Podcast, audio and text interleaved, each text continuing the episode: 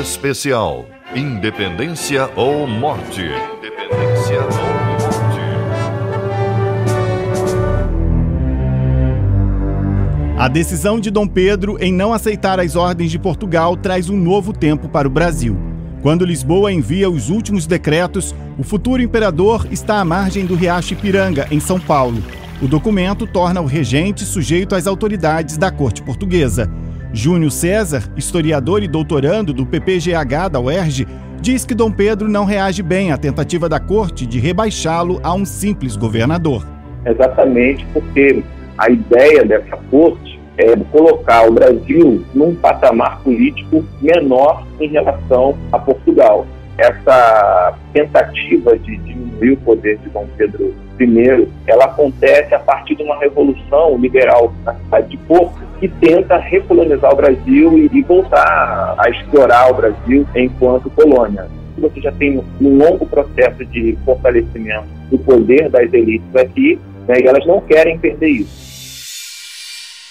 Irritado, sem aceitar as ordens e disposto a reescrever a história, com apoio popular e a orientação de José Bonifácio, Dom Pedro toma uma decisão ainda mais radical, como destaca o historiador Júnior César. A decisão é romper politicamente com Portugal. Isso vai acontecer no dia 7 de setembro de 1822, é quando ele vai proclamar a independência do Brasil em relação a Portugal, e quando ele retorna ao Rio de Janeiro, porque isso aconteceu na cidade de São Paulo, ele é aclamado imperador e coroado com o título de Dom Pedro I em 1 de dezembro de 1822.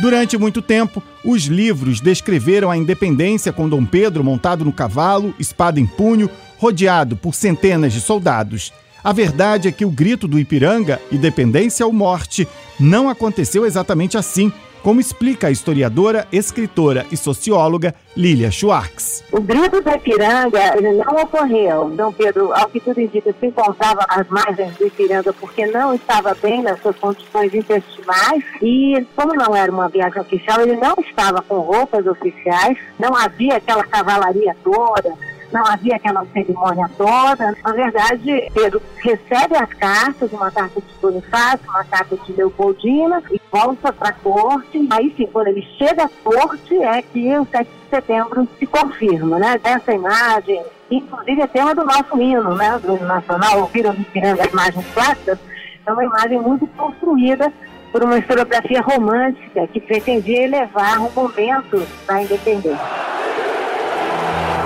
A independência do Brasil foi assinada no Palácio de São Cristóvão, na Quinta da Boa Vista, zona norte do Rio de Janeiro, onde hoje funciona o Museu Nacional.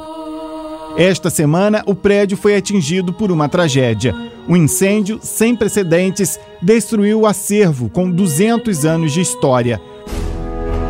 O sociólogo da Universidade Presbiteriana Mackenzie, Rogério Battistini, relata que o império eleva a colônia ao status de metrópole e torna o Brasil uma sociedade política independente. Mas isso não refletiu na vida interna da sociedade colonial, dividida entre senhores e escravos, como se nós tivéssemos dois países, um país legal das leis, do direito e do estamento político, que era uma transplantação portuguesa, e embaixo dele o mundo colonial funcionando sem perceber que havia mudado a ordem. Então, a Revolução da Independência parecia mais uma restauração da ordem do que uma revolução política de fato.